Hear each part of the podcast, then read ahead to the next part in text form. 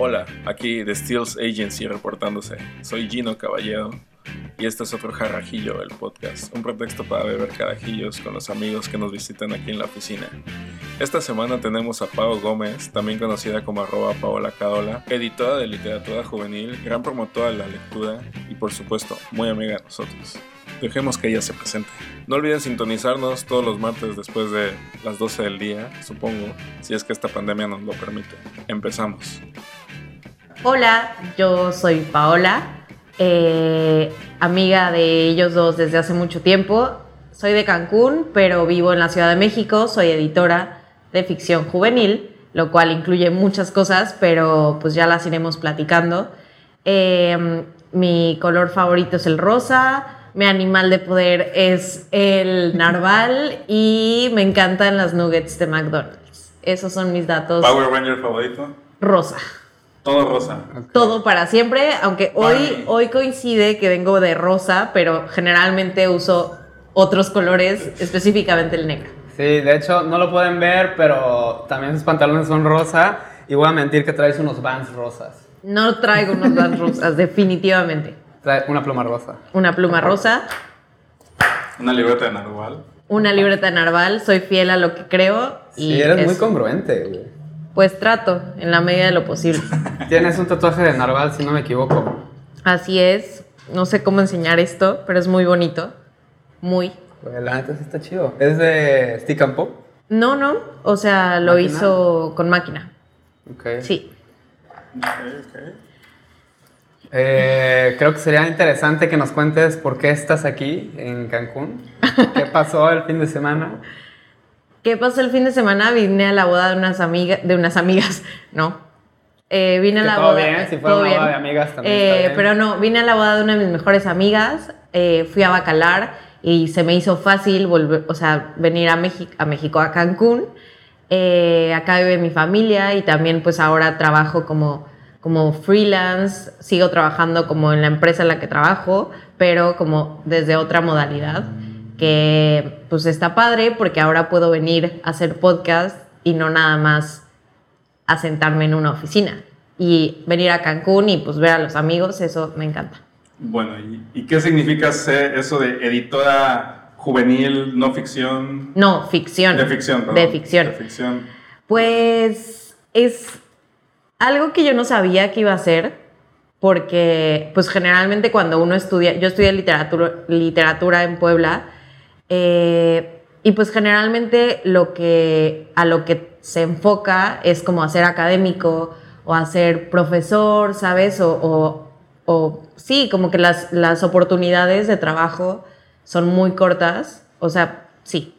Y pues yo, a mí me gusta muchísimo la gestión eh, de proyectos, estuve mucho tiempo en radio, entonces como que todo eso nos ayudó, o sea, me ayudó a mí muchísimo a entender que a mí me gustaba la gente, interactuar con gente, desarrollar ideas, desarrollar proyectos, y pues dije, ¿de qué manera puedo combinar las dos cosas? Y así fue como entré a Planeta. Eh, después de un rato, o sea, primero fui colaboradora, ¿sabes? Como traductora, como correctora, ¿no? Hice varias cosas y después ya entré de fijo como a, a, pues a editar. Pero también otra de las cosas que te enseñan en la carrera es que como que solo hay una literatura, ¿sabes? Como solo hay un canon, solo hay como los libros que debe leer la gente que lee, ¿no? Y entonces pues te acotan muchísimo a que todo lo comercial se va, todo lo, ¿sabes? Los bestsellers se van y te quedan como libros que pues en general son eh, libros escritos por hombres, libros que ya no tienen eh, muchas veces pertinencia, pero pues sí un valor literario.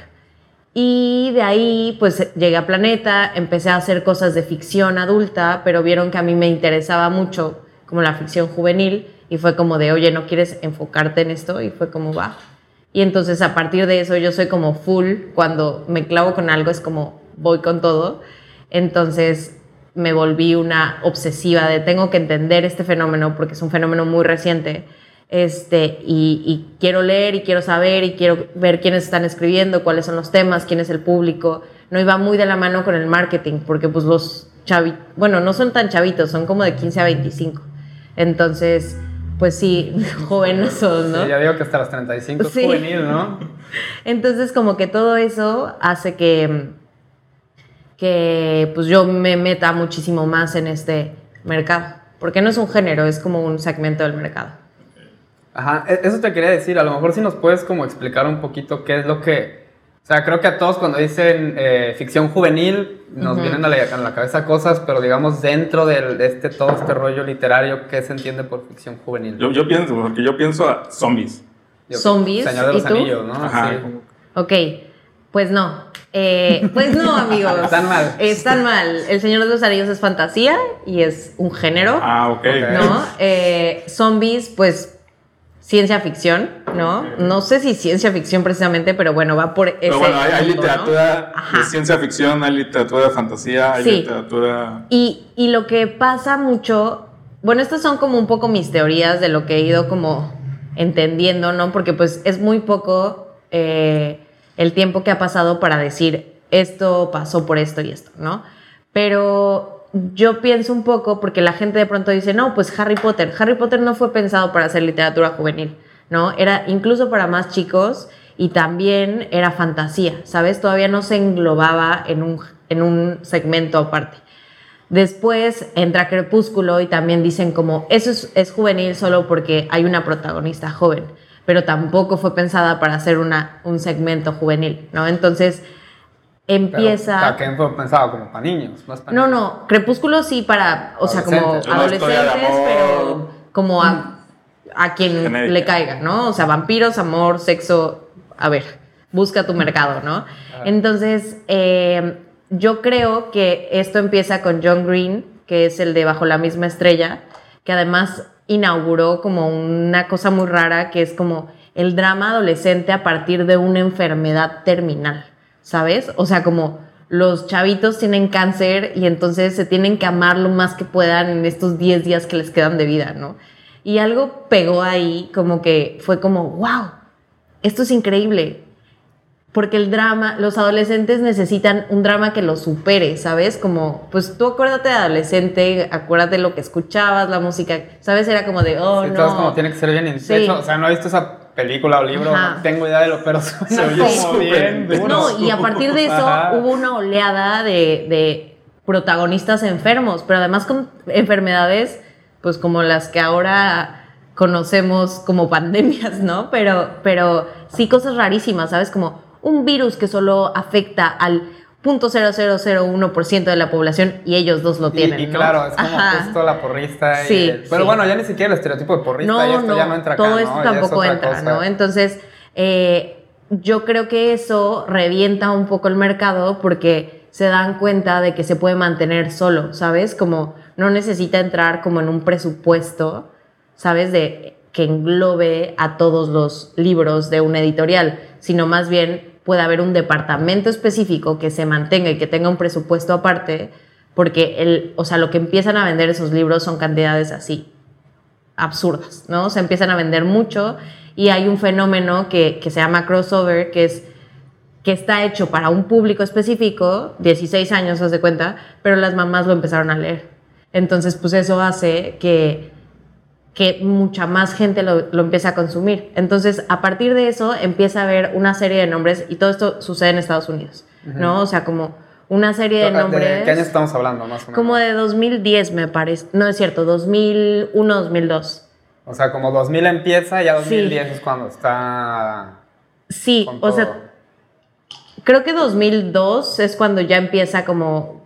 O sea, coincide Acuérdate con que la, fecha. gente lo va a googlear. Sí. Por favor, queremos datos, datos Así como- seguros, fidedignos. Bueno, o sea, comienza, con- o sea, según yo, empieza con la, eh, con la publicación de esta novela, ¿sabes? Con la de Bajo la misma estrella, y a partir de eso empieza como a construirse todo un género y como, pues ahí sí encuentran eh, otros autores que escribían temas similares, pues cabida, ¿no? Porque pues antes igual y si tú llegabas con, mira, es mi novela sobre chicos enfermos, era como, no.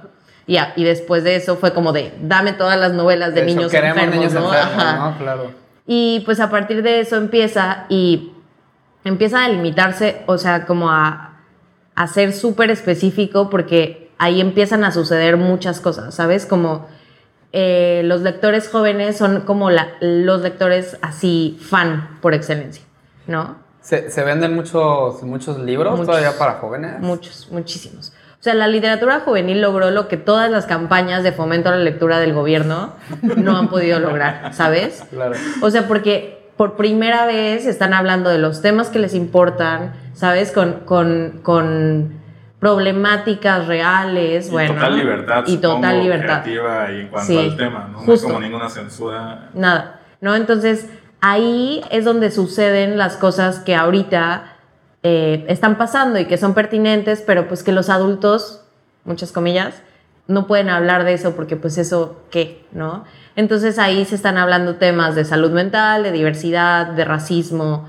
de, o sea, todos los temas que estamos poniendo en la mesa y diciendo como cambio climático, ¿sabes? Como es un, o sea, son temas que llegan directo a esos lectores y que además son lectores que, pues en Estados Unidos son, están bastante politizados, por decirlo de alguna manera. Y to- todo esto dentro de este ficción juvenil, o sea, por ficción es- puede ser cualquier novela, ¿no? Por O sea, ficción, no ajá. estamos hablando, justo no es como, no Sí. es ciencia ficción, no es fantasía, es como simplemente cualquier No, novela. más bien eh, ficción es como el paraguas y fantasía, ciencia ficción, histórica, Claro. romance es todo lo que cae, ¿no? Pero todo lo que no sean como documental o biografías o este tipo de Ajá, cosas. ajá, Ok. justo como no Ah, ficción. entonces, claro, cuando, Entonces, yo, todo- yo juraba todo que tú, tú tenías Señor de los. Anillos y cosas No. así. Sí, o sea, es como todo menos biografías. Ajá, y- ajá, o autoayuda o esas Ok. cosas, ¿no? O sea, Ok. ¿Cuán- y dime. ¿Cuántos de estos autores, o sea, como de, to- de toda esta ola que, que dices, son jóvenes? ¿Y cuántos son como, qué es más lo que, lo que hay?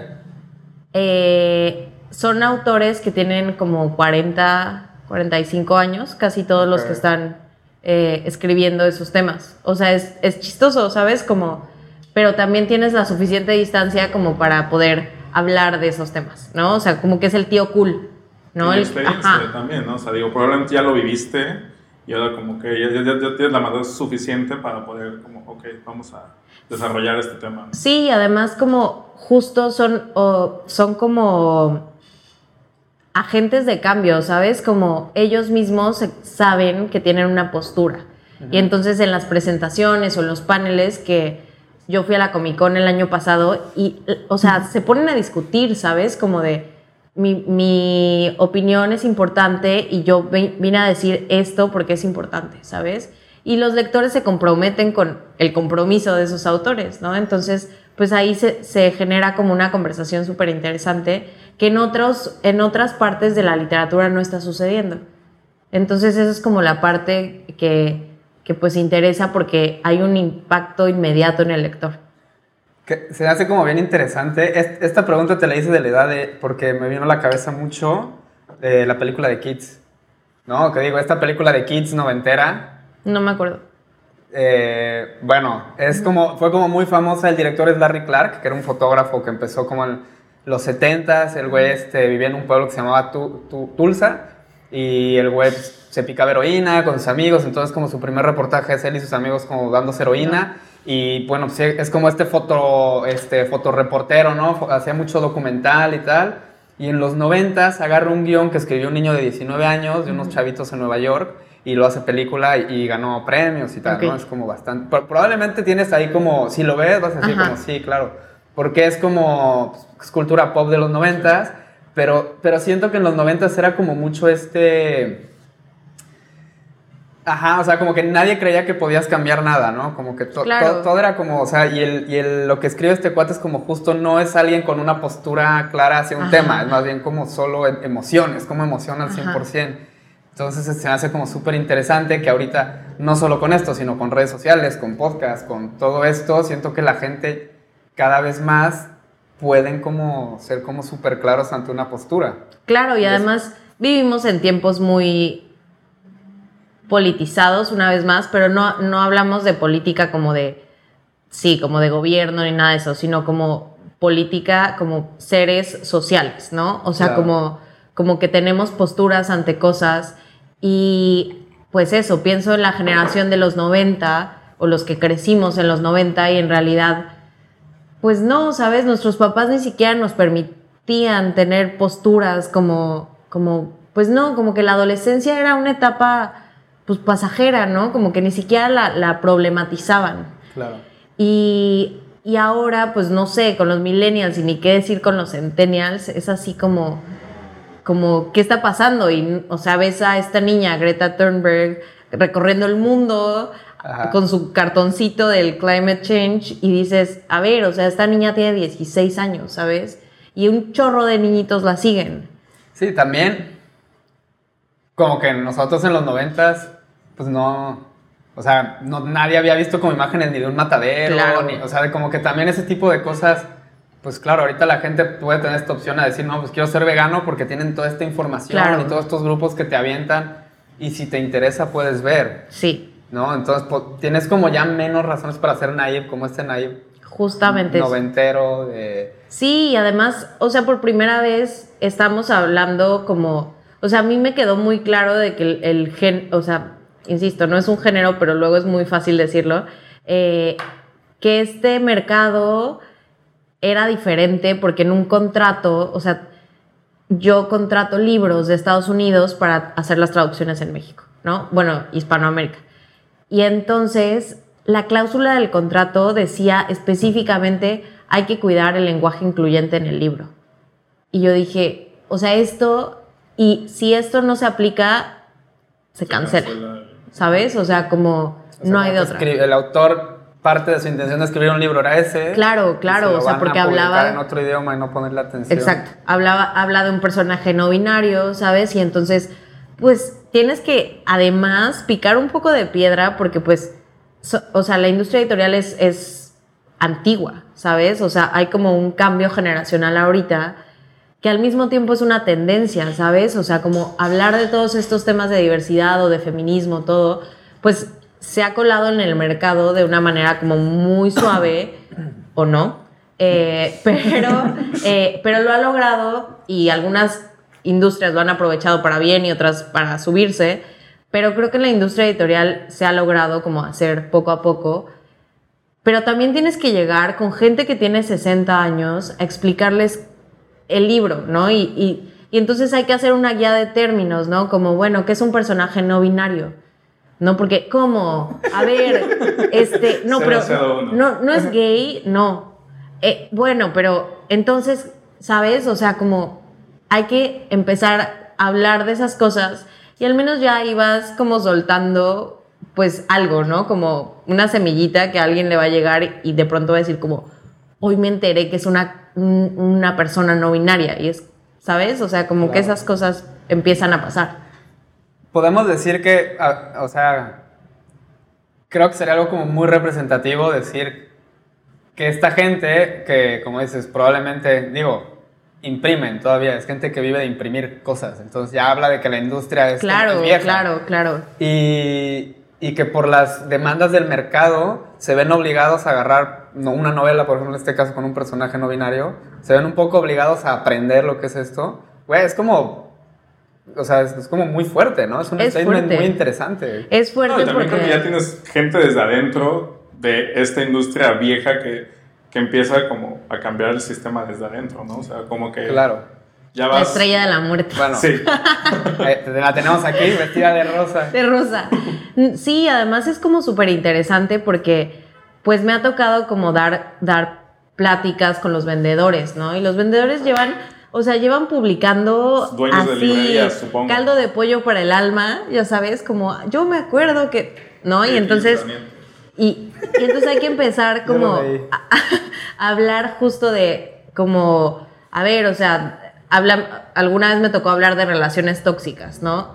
Y, o sea, dar datos, ¿no? Como, a ver, eh, en México, 6 de cada 10 adolescentes están sufriendo, ¿sabes? Como cifras.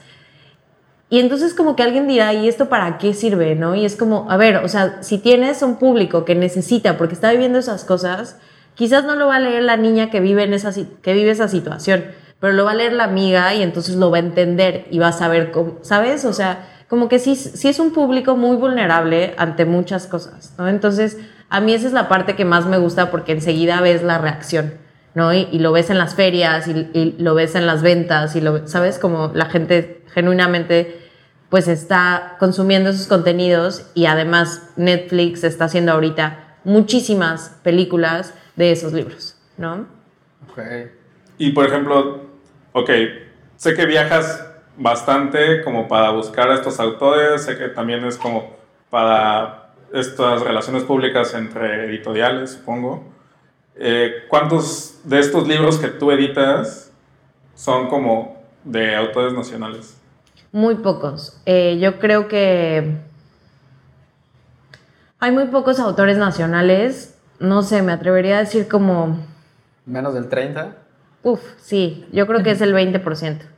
¿No? O sea, casi todo viene como de traducción, pero las ventas en ocasiones de los locales pueden ganarle a los de la traducción, ¿no? Entonces, eh, sí es como una cosa eh, difícil en el sentido en el que eh, uno quisiera publicar a más gente nacional, pero también en ocasiones el contenido es muy malo, ¿sabes?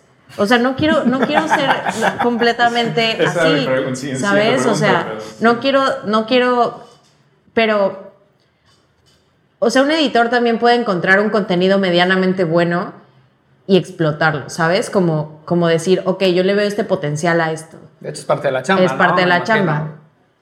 Pero si hay cosas que dices, no, pues es que cómo, o sea, como, como por, o sea, que, que muestra muchísima ignorancia a veces ante el tema, ¿sabes? Como de decir, oye, pues yo estoy haciendo esto, pues sí, pero no nada más es sentarte a escribir y ver qué pasa, ¿no? Sino, pues hay que desarrollar una idea, hay que desarrollar un producto, porque al final del día es un producto cultural.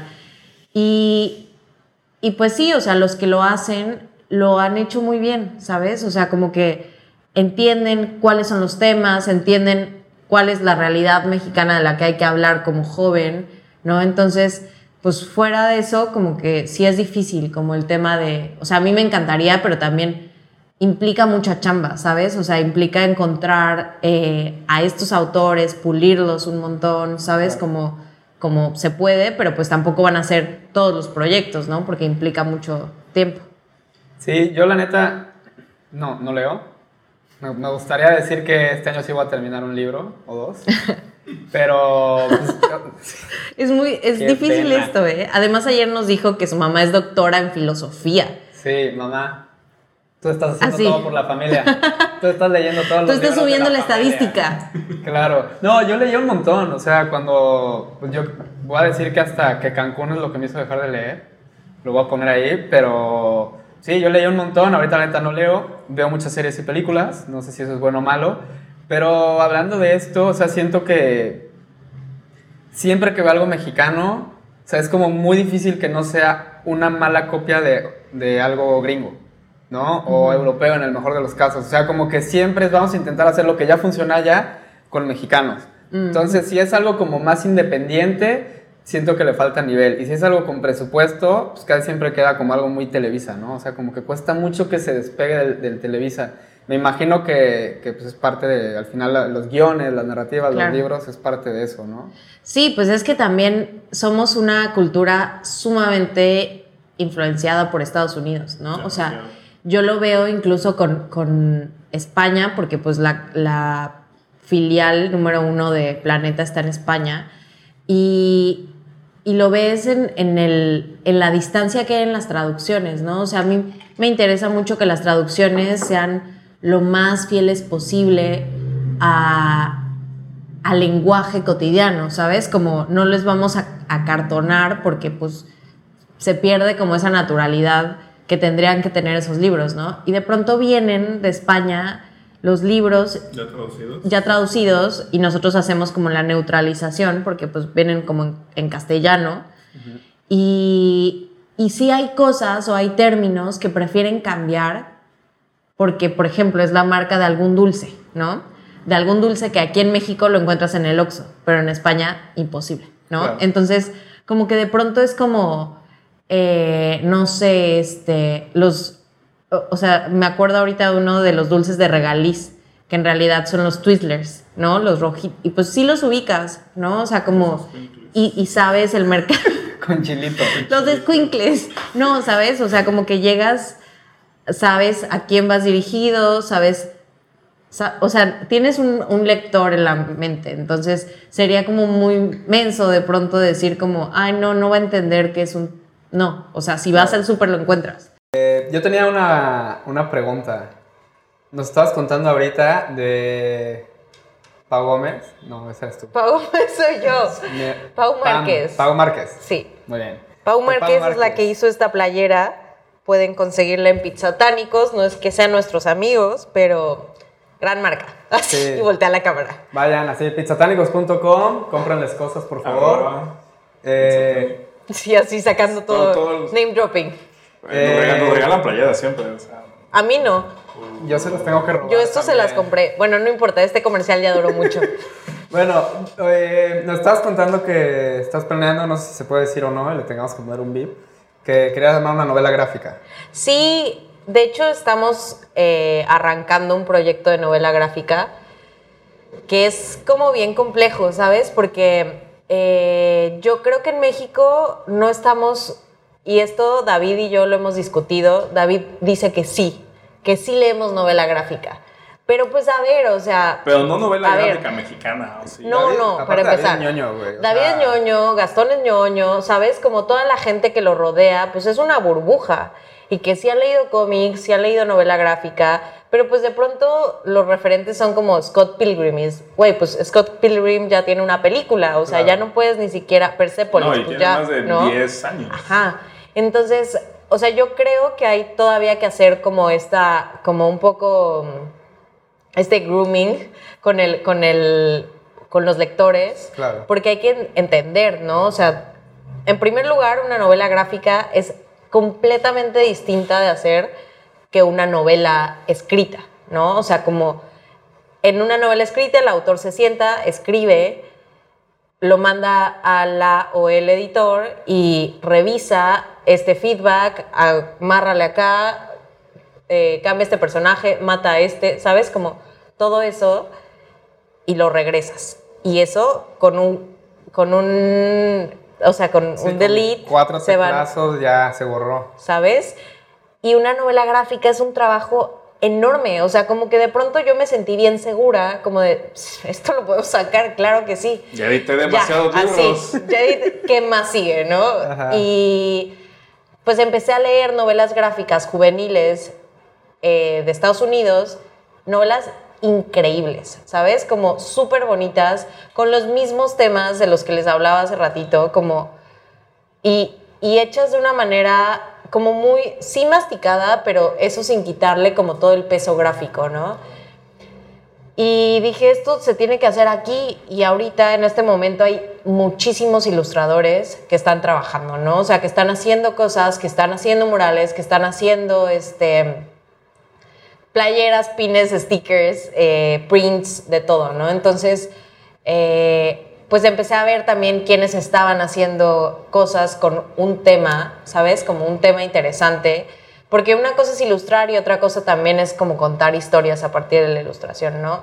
Y eso pues es completamente distinto Claro. a, a- Hay mucha gente que dibuja muy bien, pero no hay mucha gente que tiene un tema, ¿sabes? No, pero además, aunque tengas el tema, ya la narrativa visual es también otra historia. Es otra ¿no? historia. No, y contar una Sí. historia en cuatro o cinco imágenes es una cosa, contarla en una his- Es prácticamente Un libro de cinematográfico, 100 ¿no? No, y Plano, sí, sí, sí, sí. estás hablando de... No, y además fue como, como, ok, hay que hacerlo, ¿no? Y entonces la primera novela gráfica local que va a salir es la de Maremoto.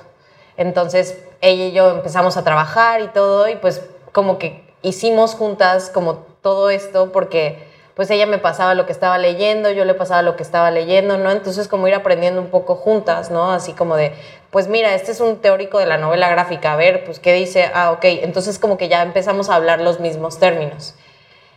Y ya cuando le hablé, por ejemplo, a David, que va a sacar una otra novela gráfica, o a Paulina, pues yo ya podía tener una idea de cómo se iba a trabajar, ¿sabes? Como de, ok, primero hacemos la historia, después hacemos un guion, después hacemos unos thumbnails, después hacemos las ilustraciones, ¿no? Y qué necesidades específicas tiene cada uno de los ilustradores, ¿no? O sea, Claro. a Maremoto hay que hacerle una tipografía porque es algo distintivo, ¿no? Pero a David no, pero hay que encontrarle a alguien que haga color igual que él, ¿no? O sea, como ver todas las cosas como tan puntuales y además también los procesos de trabajo, ¿no? Lo que para Mar fue una historia de 70 páginas escrita en Word, donde yo hice todos los comentarios y todo, para David fueron 5 páginas, pero va, va, a haber un guion, ¿sabes? Claro. Para Mar no hubo un guion, hubo unos thumbnails.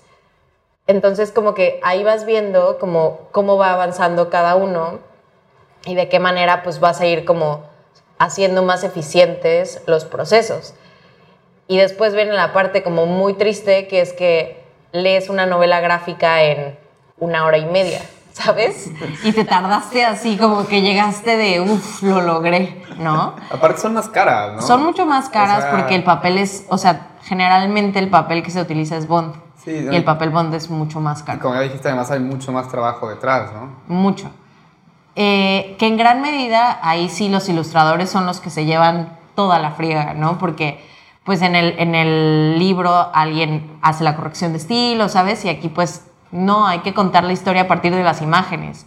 Y eso yo, o sea, yo reviso los thumbnails y hago los comentarios, ¿no? Como, o, sea, cosas básicas que a veces no tenemos en la cabeza o los autores o los lectores y es como, a ver, vamos a hacer un spread, que es una ilustración de dos páginas, ¿no?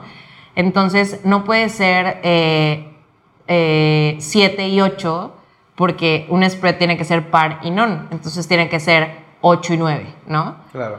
Y un spread no debe tener ninguna cosa importante en medio, porque entonces en los empalmes de la, de la imprenta, si se come el diálogo principal, pues, Claro. ¿sabes? Tienes un margen de error como muy alto. Entonces tienes que empezar a tener todas esas cosas. Sí, no mames. Y eso es así, de pronto sí dije, wow, ¿qué es esto? Eh? O sea, como, como que de pronto ahí también entra toda la parte pues, de aprender diseño, ¿sabes? Como de tener a gente que sepa y que te diga, no, vamos a hacerlo esto a dos tintas, ¿sabes? En lugar de que sea cuatro tintas, Claro. vamos a bajarlo y vamos a trabajar en pantones y con toda la gama del- de, ese pantone, ¿no? Entonces, todas esas cosas son las que se, se hacen mientras se está trabajando como, como en un proyecto de narrativa gráfica, ¿no? Porque además es súper DIY, ¿no? O sea, tú no lo pudiste aprender de nadie en México porque nadie más lo estaba haciendo. No. O sea, aquí pues sí aprendes, o sea, la edición en general se aprende mucho como en la trinchera, ¿sabes? Como, como, como leyendo, como ayer me decía Gino, como, eh, pero ¿cómo detectas esos errores, no? O sea, si ya está listo el, el PDF para la imprenta. Le digo, pues es que ya tu ojo está como receptivo a esas cosas, ¿no? Ya te salta Ajá. más rápido. Entonces, y lo mismo, ¿sabes? O sea, eso es a partir de la práctica. Y pues aquí también era como un reto para mí decir como, pues a ver, o sea, esto obviamente nunca terminas de entenderle y siempre hay algo nuevo, pero con esto era como, wow, esto está increíble.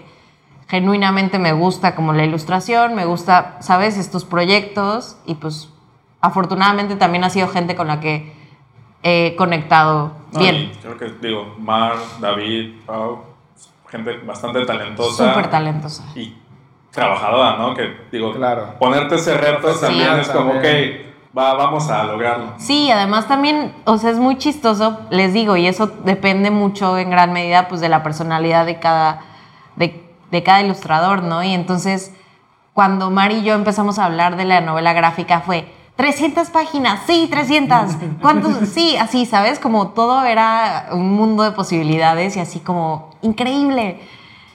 Y después le hablé a David, o sea, mucho tiempo después, y le dije, oye, pues una novela gráfica de 300 páginas, ¿qué? Él Y ya había ajá, hecho una. Él ya había hecho una. Claro. Y a color, y yo como, pues a una tinta si quieres, o dos, o no sé. Y así de, uy, Pau, pues está cañón, ¿eh? Sí es una chambota. Y fue como, o sea, sí, o sea, la ignorancia nos lleva a lugares increíbles también de pronto, ¿no? sí como todo. decir sí a todo, vamos a rifarnos. Nos subimos al barco. Y eso también pasa, ¿no? Como que cuando cuando crees en un proyecto dices, pues ni modo, y yo se lo he dicho a Mar, si necesitas que yo vaya a dictarte algo o a echarte porras o a ponerte masaje claro. en ¿Qué las manos. Si es trabajo en equipo o es como a ti te toca, o es una junta de aquí, a ti te toca esto, a ti te toca esto, a ti te toca esto y nos vemos en un mes. O si es como, a ver, No, o sea, sí, vas sí. rebotas como mucho.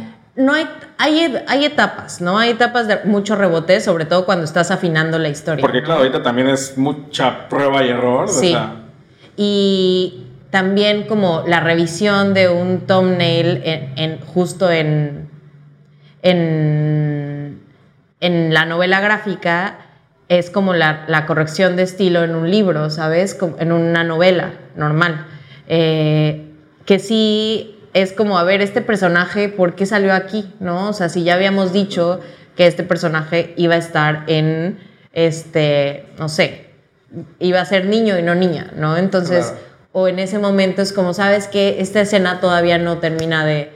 O, cosas que, por ejemplo, yo le revisé a Mari y fue como, de pronto aquí hay muchas caritas, ¿no? O sea, como una página llena de caras. No, vámonos, o sea, hay como una cosa que es moment to moment y otra aspect to aspect que es como teoría de la narrativa gráfica y es como el moment to moment es como A, B, C está pasando, ¿sabes? Como la pelea de Batman y Robin, como golpe, golpe, golpe, golpe, y el aspect to aspect es como el plato de comida, ¿sabes? Este, los zapatos del chico, eh, el beso de ellos dos, ¿sabes? Como que, que tiene como mucha más pausa y que eso se vuelve mucho más como... al final el ritmo. Sí, sí. Eh, todo lo que tú estudiaste es, respecto a letras, ¿no? O sea, de pronto esto que nos, nos, cuentas que es como hacer la corrección de estilo de una novela gráfica, ya estamos hablando de, de ya tienes que saber de, de, planos, de ritmo, de movimientos, ¿no? Hasta, o sea, porque yo lo vi, o sea, yo tomé clase de narrativa visual y me acuerdo que fueron, creo que fueron dos semestres o algo así, completos, y es bastante complicado poder lograr esto.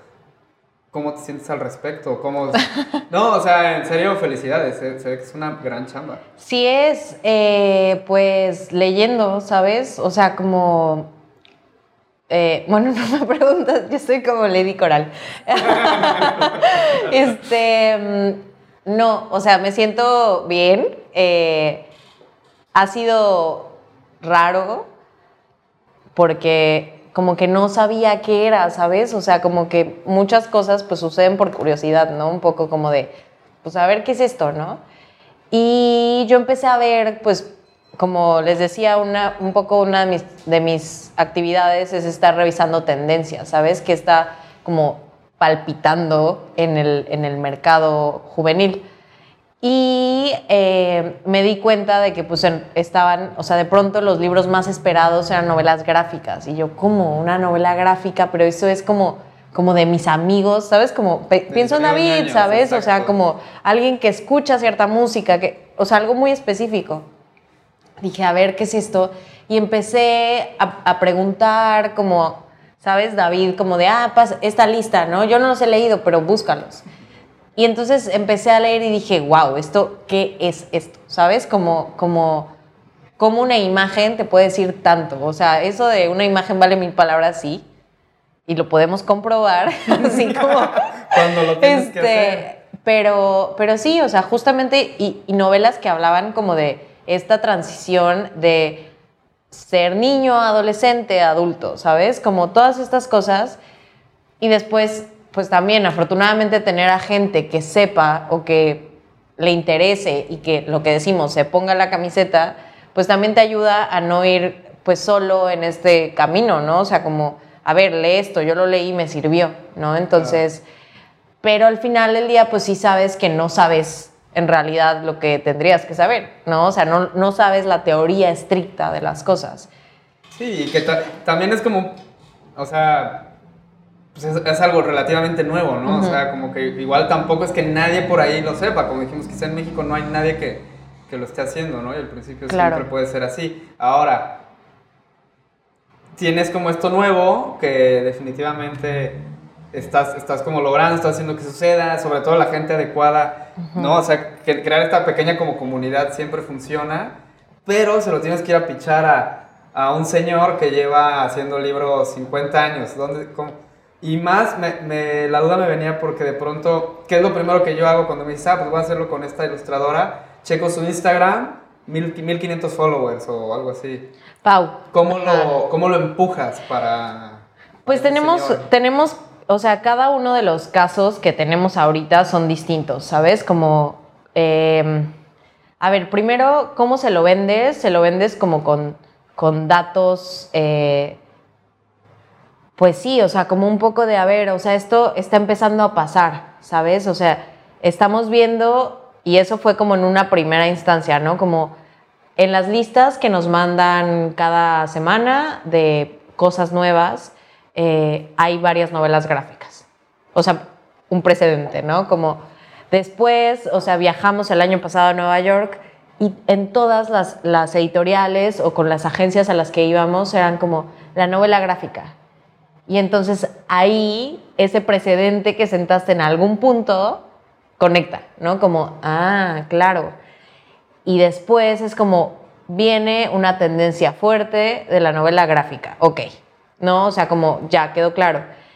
Y después coincide ese viaje con la Comic Con y lo que estaba sucediendo ahí era novela gráfica juvenil, ¿sabes? O sea, todas las editoriales, bueno, no todas, pero un gran número de editoriales abrieron un sello exclusivo para novela gráfica, ¿sabes? O sea, incluso tengo como un panfletito de cómo explicarle a tus vendedores qué es la novela gráfica. O sea, yo lo vi y dije, esto es oro puro, ¿sabes? como, sí. Eh, y, es, y es como, está chido, como que lo hizo alguien cool. No, sí. no, no, no, no. O sea, lo hizo uno de los sellos de, de, de una editorial enorme, ¿no? Entonces lo hizo así como de el decálogo de la novela gráfica, ¿no? Y dices, pues es que todas esas cosas las necesitas, ¿no? Porque ¿cómo le vas a explicar a alguien, no, esto no es un cómic, esto es una novela gráfica, ¿no?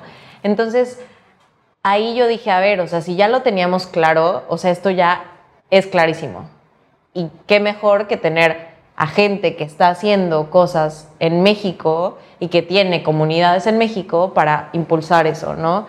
Y entonces ahí va la segunda etapa, ¿no? Que es cómo escoges a las personas. Pues sí, definitivamente tienes que escoger a personas que estén contando historias, eh, que tengan un mensaje súper claro, que tengan una comunidad que los respalde, ¿sabes? Como, como followers, ¿no? Y eso, eso de pronto es difícil porque dices, ay, ¿cómo? Pues nada más hay gente, mucha, hay gente muy talentosa que tiene bien poquitos followers. Y dices, pues sí, ¿sabes? O sea, pero necesitamos hacer ruido con otras cosas.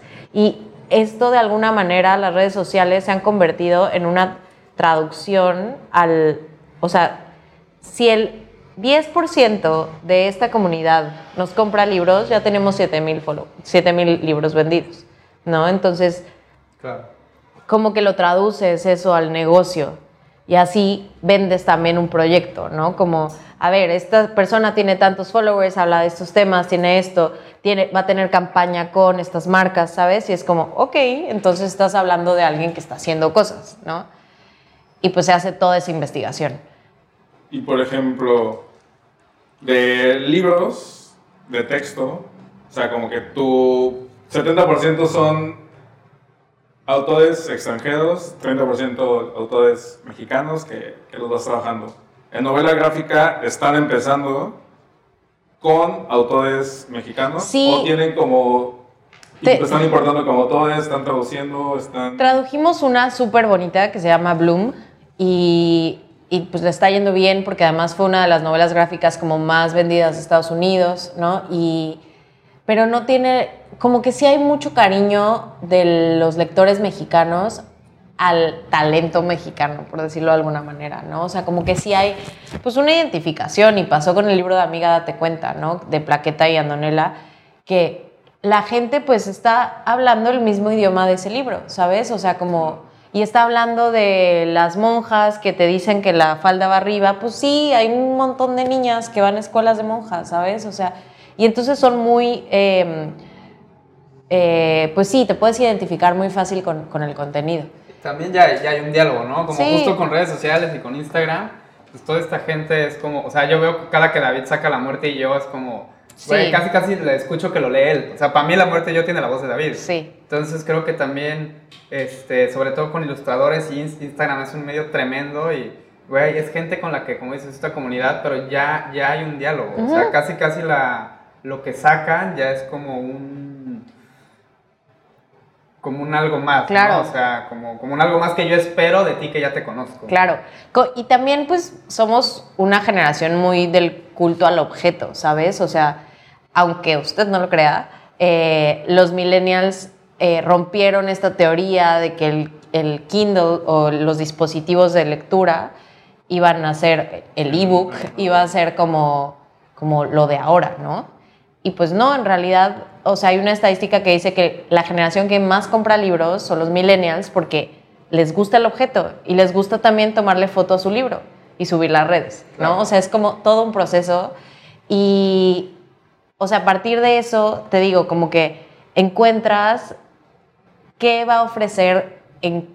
eh, sí, a qué, a qué lectores va a ir cada uno de los productos, ¿no? Entonces, y bueno, sonará feo productos porque luego la gente se indigna como es un libro.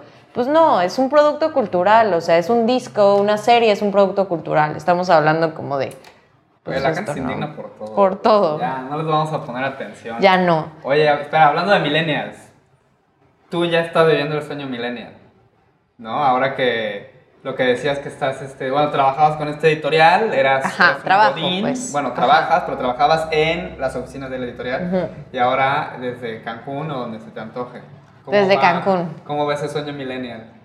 raro, ¿no? Porque pues al final el tiempo, o sea, como que sentarte en una oficina implica, pues sí, ocho horas, pero también implica que tienes que trabajar, ¿no? En algún punto del día, Claro. o sea, tienes que sentarte y hacer las cosas, ¿no? Y pues también, pues ser, o sea, estar en donde sea trabajando implica, como hace rato les dije, ay, me fui a echar el chisme con una amiga, ¿no? Como, claro. tengo que reponer Sí, esas ahora horas. tengo que reponer esas horas. Voy a hacer un podcast con mis amigos, ¿no? Entonces, y pues sí, a mí me gusta mucho pues participar en proyectos. Soy muy chismosa, ¿sabes? Como de quiero saber qué está pasando, qué estás haciendo, invítame. Quiero hacer cosas también, ¿no? Entonces, como que eso me ayuda en esa parte porque sí sentía de pronto que había muchas partes que me hacía, o sea, sabes, como que veía la- a- hacia afuera y era así como, amigos, yo también quiero jugar, ¿no? justo así, justo así. Entonces, pues ahorita, pues sí, me tengo que adaptar como un poco a este nuevo esquema y pues sacarle provecho, ¿no? O sea, como Y, no ejemplo, perder el la- tiempo. La relación editora-autor es como ellos vienen a la oficina, tú vas a verlos, se ven en algún lado, o sea, o me mandas así por, por correo tus 300 páginas y yo las leo. De todas, todas esas ¿Qué tan aplican. fría es? Eh, la verdad es que yo soy full, como les decía, o sea, yo me meto a algo y lo llevo al otro lado del mundo. Este, y con mis autores, pues sí, como que no puedo evitarlo, ¿sabes? O sea, somos personas trabajando en algo súper íntimo, ¿no? Porque al final del día hacer un libro es como, pues esto es lo que yo pienso, Es mucho creo. tiempo, además, ¿no? Es. Sí, o sea, como, como, pues sí es inevitable, ¿no? Entonces, pues también es de pronto trabajar como en el teléfono, en WhatsApp, ¿sabes? Como todo el tiempo estar como, oye, es que me trabé, fíjate que mi personaje ahorita está haciendo esto y no sé cómo moverlo. Le digo, pues dale chance, ¿no? O sea, como déjalo reposar y cambiamos, o sea, ve a pasearte un rato, ¿no? O sea, cosas así, hasta cosas, o sea, y la verdad es que mucha de la gente con la que trabajo es muy joven, o sea, tiene nuestra edad. Uf, muy joven. Este, y entonces sí me pasa, o sea, tengo una autora que trabaja de noche, ¿no? Entonces, a ella le puedes hablar a las 10 de la mañana y jamás va a estar disponible, porque ella se despierta entre 12 y 1 de la tarde, pero se duerme como a las 5 de la mañana. Entonces, todos, todas Eh, esas cosas... bebés y... O sea, yo soy. Yo- sí. Y yo soy, o sea, como que también, pues es una, es parte como de la personalización de, de las cosas, ¿no? O sea, bueno, yo ya sé que ella no la voy a buscar esa hora. Y en la noche, igual y sí. Luego, pues hay gente que te dice, oye, pero es que es chamba, este, a cierta hora córtala. Pues sí, pero a ver, o sea, como, si ella es un caso específico, ¿por qué no podría hacerlo? Y una vez me pasó que me estaba levantando a correr como a las cinco y media de la mañana y tenía un mensaje de ella. Y dije, bueno, antes de que se me olvide, porque no sé si les pasa que luego ven los mensajes y como que piensan la respuesta y nunca Lo- Lo, respondieron. dejas ¿no? como de que ni lo abres para que se quede Ajá. la marquita, pero se queda ahí. No, y entonces a mí me, me pasaba que de pronto podían pasar días y es como, Pau, nunca me contesté. Y fue como, ah, claro, lo vi, pero no, no te contesté. Entonces como que en ese momento le contesté y ella de pronto me responde, me dice, Pau, ya casi me iba a dormir. ¿Sabes? Como que fue ese momento donde nos encontramos y fue como, ¡ay! Este choque de realidades que es, ¿no? y pues, y resolver en esa media hora antes de que se durmiera, como eso, y ya en la mañana ella se levanta y trabaja, ¿sabes? O sea, como, pues sí, o sea, un poco estas cosas que... Eres un poco mamá, amiga, psicóloga, De todo. jefa, De todo. empleada, ¿no? De todo, porque nos ha tocado pelearnos, ¿sabes? Como, y yo, esto es así como día uno y les digo, a ver, hay cosas que voy a poder hacer y hay cosas que no voy a poder hacer. Y esas cosas que no voy a poder hacer van a ser horribles tal vez, ¿sabes? Como no sé, que en la portada el ojo sea verde en lugar de azul, ¿no? O sea, igual y no voy a poder mover eso, ¿no? Pero pues esto tienes que entenderlo, ¿no? Entonces como desde ese día, o sea, día cero, entendemos que esto no es una cosa personal en el sentido de las cosas que salgan mal en el camino que no dependan de mí, ¿no? Entonces como que eso nos ayuda un poco como a entender y sí me ha tocado como hablar y decir como, a ver, o sea, te mandé un PDF final y me lo mandaste con mil marcas y mañana nos vamos a imprenta, no va a pasar esto. Y, o sea, ¿sabes? Y como de, no, pero es que me cambiaron, ¿no? O sea, como un pleito, un pleito, un pleito, un pleito. Y de pronto es como, ok, voy a meter esto, hacer esto, esto sí. Mañana que te lo mande no puedes hacer una corrección más. Ok. ¿Sabes? Como tú y yo llegamos como a un punto medio y lo vamos a lograr. Entonces, sí es de pronto como hacer de todo. Sí, oye, y ahorita que dijiste mis autores, ese poliamor de cuántos Ese estamos poliamor. hablando. Híjole, pues. O sea, una prox, tampoco queremos que se No. sientan mal los, los autores. como. Como. Digo, solo para saber, estamos hablando de. No, ah, no, o no, sea, no. Siete. No, siete, de cinco a siete, ¿sabes? Y todos los demás son de que traducciones Sí. o. Es, Sí, es sí, sí. el grueso, más Ajá. o menos, de la chamba Ajá. que sacas. Y por Sí. ejemplo, hablando de cosas que puedes y no puedes hacer, ellos tienen como cierta libertad creativa. Digo, veo, veo las portadas de los libros y como que las, las, las de ustedes son como bien características. Tienen como una línea gráfica bastante bonita y como muy característica. ¿Ellos tienen libertad o es algo que el departamento creativo propone, tú propones entre, entre todos? Tenemos ideas en conjunto, ¿sabes? Como de, a ver, esto me gustaría. Pero ahorita, en este momento, la editorial tiene un equipo de arte increíble, ¿sabes? O sea, Daniel Bolívar, que es el, el director de arte, tiene como una línea tan clara, ¿sabes? Como que en Estados Unidos ya puedes identificar a los grandes, este, eh, como diseñadores editoriales, ¿no? Como Rodrigo Corral, Nicole Caputo, ¿sabes? Que son, son personas que las ves y dices, eso es de ellos, ¿no? Entonces, aquí pues no estaba sucediendo un poco eso, porque pues también, o sea, el día a día te consume en cuanto a la, la velocidad de la respuesta, ¿no? Entonces, él tiene una línea tan clara y como, como que sabe diferenciar un libro académico de un libro de autoayuda, de un libro de ficción para señoras, de un libro de ficción para jóvenes, ¿no? Entonces, él hace propuestas que muchas veces ya ni siquiera se basan en, lo que nosotros propusimos inicialmente, ¿no? Como de, mira, que se parezca a esto. Y que le da la vuelta y que dices, wow, esto no me lo esperaba y está mucho mejor, ¿no? Entonces, y sí se decide como in-house y después se le presenta al autor y en ocasiones sí como un par de propuestas, en ocasiones como una, te gusta, qué cambios le harías, pero sobre eso, ¿no? Porque también eso es tan subjetivo que podrías tardar años en llegar a un acuerdo entre las dos personas para el diseño. Eh, una pregunta que la mayoría de tus lectoras, porque Sí. Nos mucha, mucha gente sabrá, mucha gente es fan, mucha gente está suscrita al newsletter de Pau Gómez, De Paola Carola. Paola Caola. No tiene, no tiene página, ¿no? Solo es como el No, newsletter. ajá, es que, pues sí, em, bueno, ¿qué más? ¿Cómo, que- cómo, cómo empezó? A ver, no, antes de llegar a esa pregunta, ¿cómo, cómo empezó? Como empezó como todas las cosas en mi vida a partir de una crisis este, emocional. eh, sí, pues a mí siempre me ha gustado mucho escribir. No sé si se acuerdan de aquellas épocas de Fotolog. Que, Wow. Sí, en la que yo escribía y últimamente hay gente que me dice, wow, seguiste haciendo eso. Y yo, ¿seguí haciendo qué?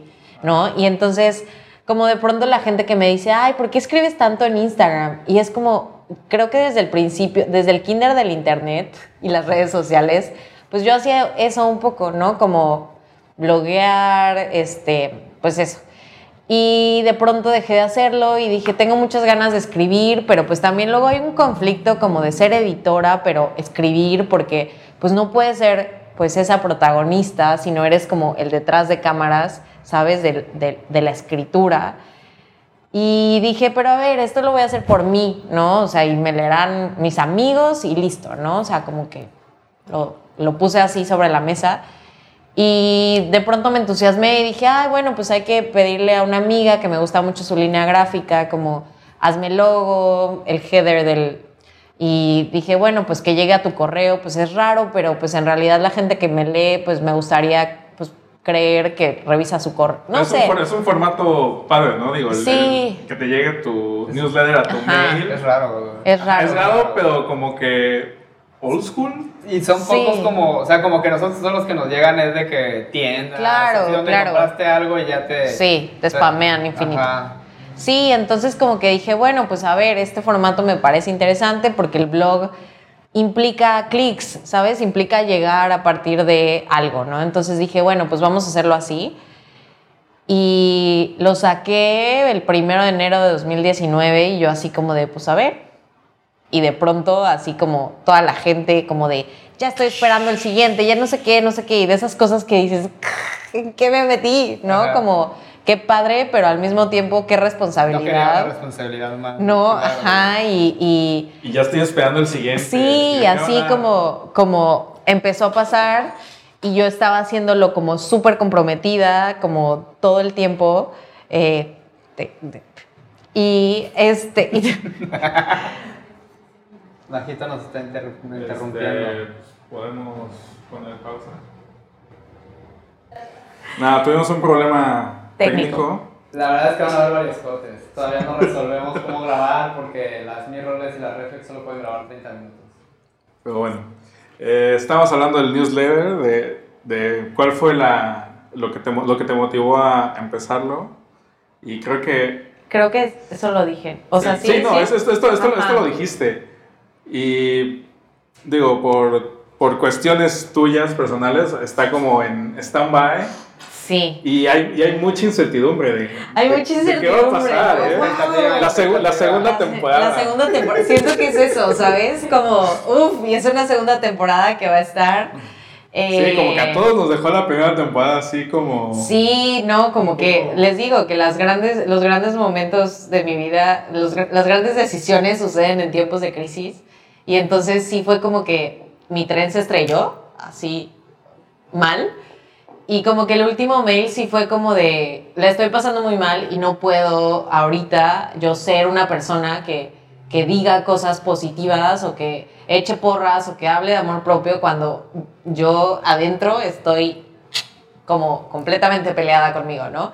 Entonces, como que me pareció mucho más genuino decirlo, ¿sabes? Como que tengo una, una pues no sé si filosofía de vida, pero, pero me gusta ir con mis cartas de frente, ¿sabes? Como la estoy pasando mal y está pasando esto y está pasando esto, porque entonces la gente ya no se pregunta, ¿sabes? O sea, también es como de pronto como de, ¿y cómo está tu esposo? Y es como, no, pues nos separamos, ¿sabes? Como, y entonces si lo dices, pues ya entonces te evitas ese momento como Ese de... momento incómodo. ¿Qué, qué te cuento? A ver, ¿con- ¿dónde nos quedamos, no? Un poco eso y también un poco generar esta empatía, ¿no? Como, como desmitificar las cosas que nos pasan en la cabeza, ¿no? O sea, como la salud mental y decir, a ver, tengo esto con esto y esto y tomo esto y esto, ¿no? Como, y, la estoy pasando mal, pero lo estoy haciendo, ¿no?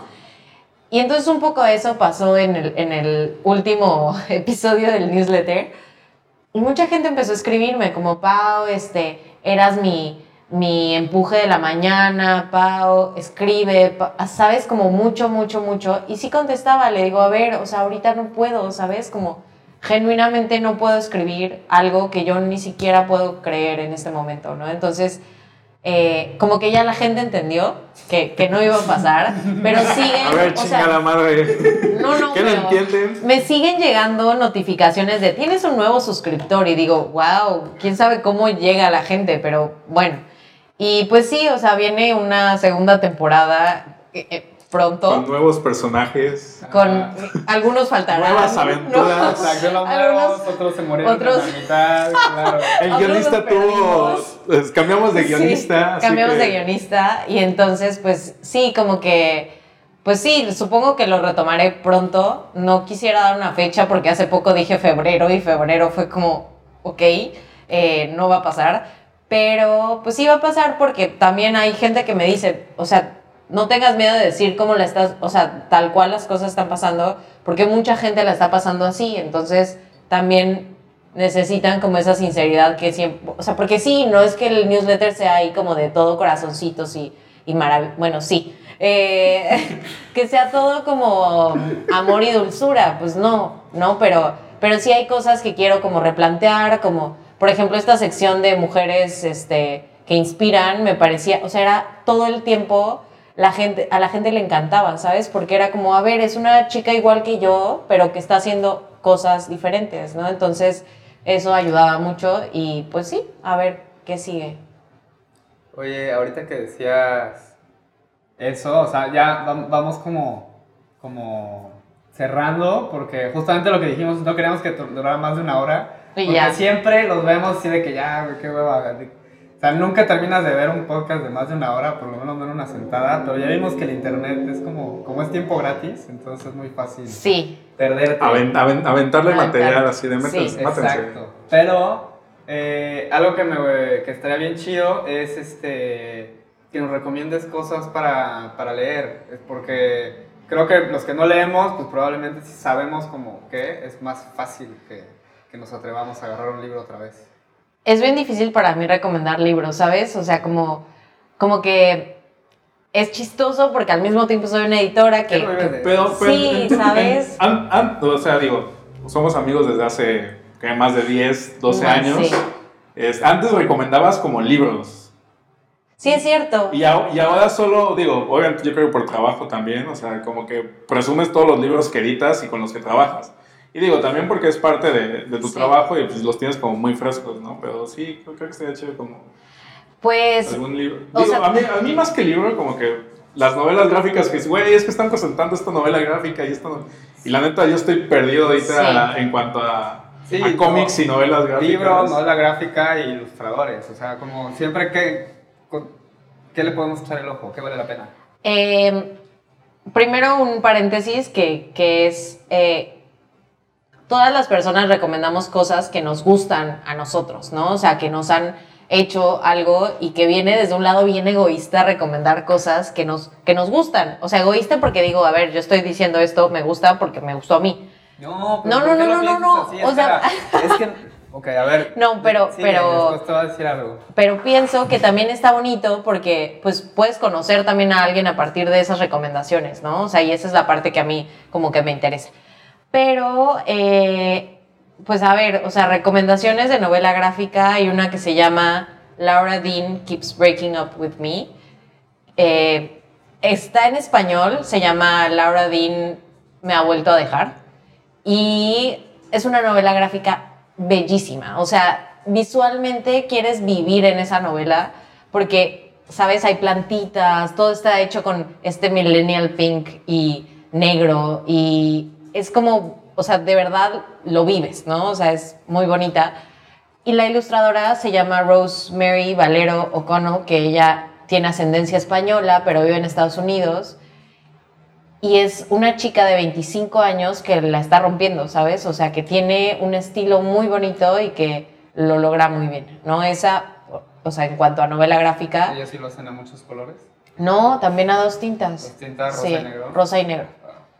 Y esos no hace, o sea, y esa novela no tiene como la degradación de los colores, sino nada más Como- full. Entonces está, está muy linda.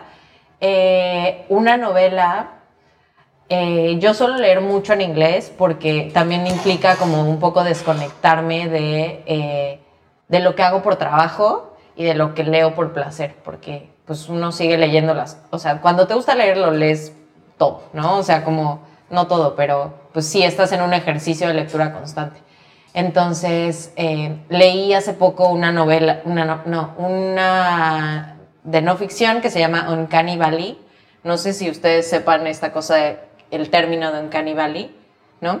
Es un término que surge a partir de, la, de las inteligencias artificiales y de, de cuando hacen estos personajes en, en, por ejemplo, la princesa Leia en una de las últimas películas donde hacen como una, una toma a ella de antes, pero en realidad está hecha con computadora, y que hay algo en la perfección de esa imagen que te da, o sea, que, que repeles, o sea, que el ojo humano Ah, ya, no ya. logra como Sí, no procesar eso, pero al mismo tiempo dices, ¿cómo se ve tan real? ¿Sabes? Es como una, Claro. una emoción.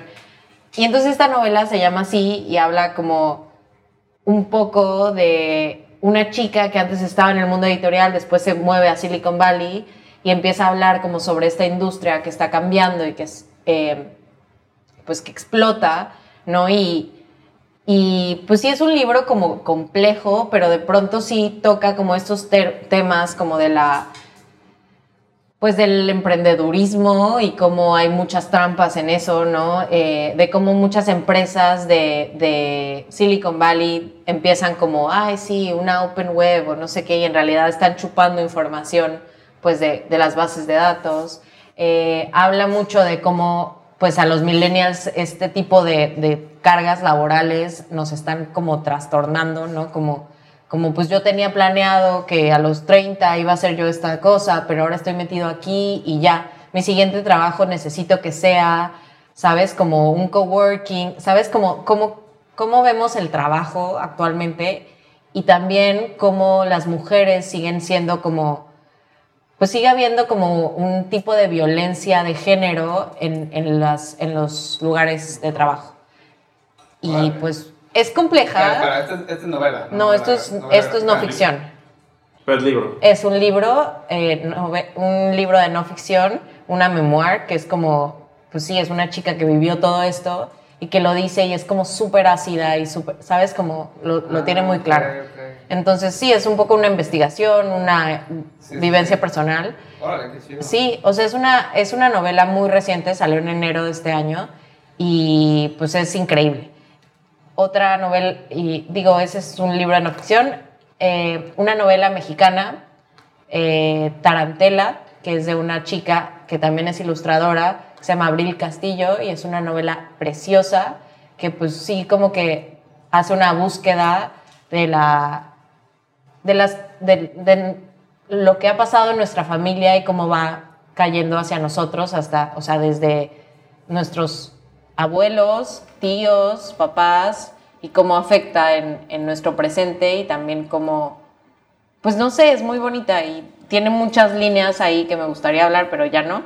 Y ilustrador, ahorita pienso, este, pienso en Pam Medina, porque ya hace rato ya hablamos de ilustradores y Pam Medina me parece una chica muy joven que está haciendo muchas cosas, que tiene un estilo muy bonito y que además es como bien chambeadora, ¿no? Entonces búsquenla en redes, Pam Medina, y ya, esas son mis recomendaciones.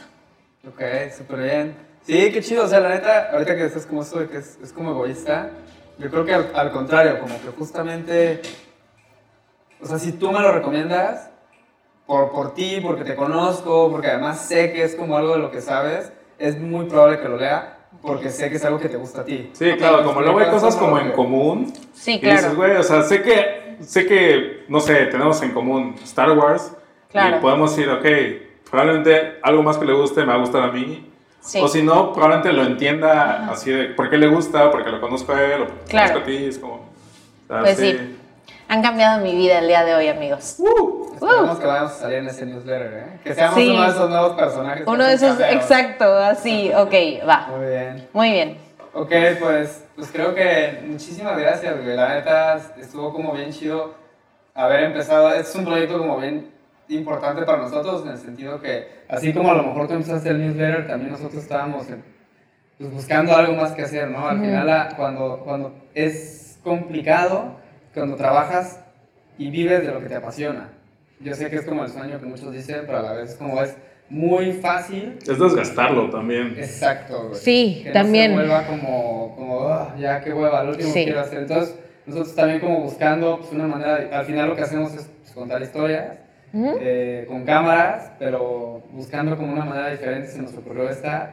Y, y, es como justo lo que siempre hemos querido hacer con Testils es mostrar a la gente talentosa que conocemos y que admiramos. Y, con la que convivimos día a día y dices, bueno, ojalá más gente los conociera. Y... Así que muchísimas gracias. Corazones para ustedes. muy bien. Gracias a todos por vernos, escucharnos, lo que sea, amigos, y a ustedes por invitarme.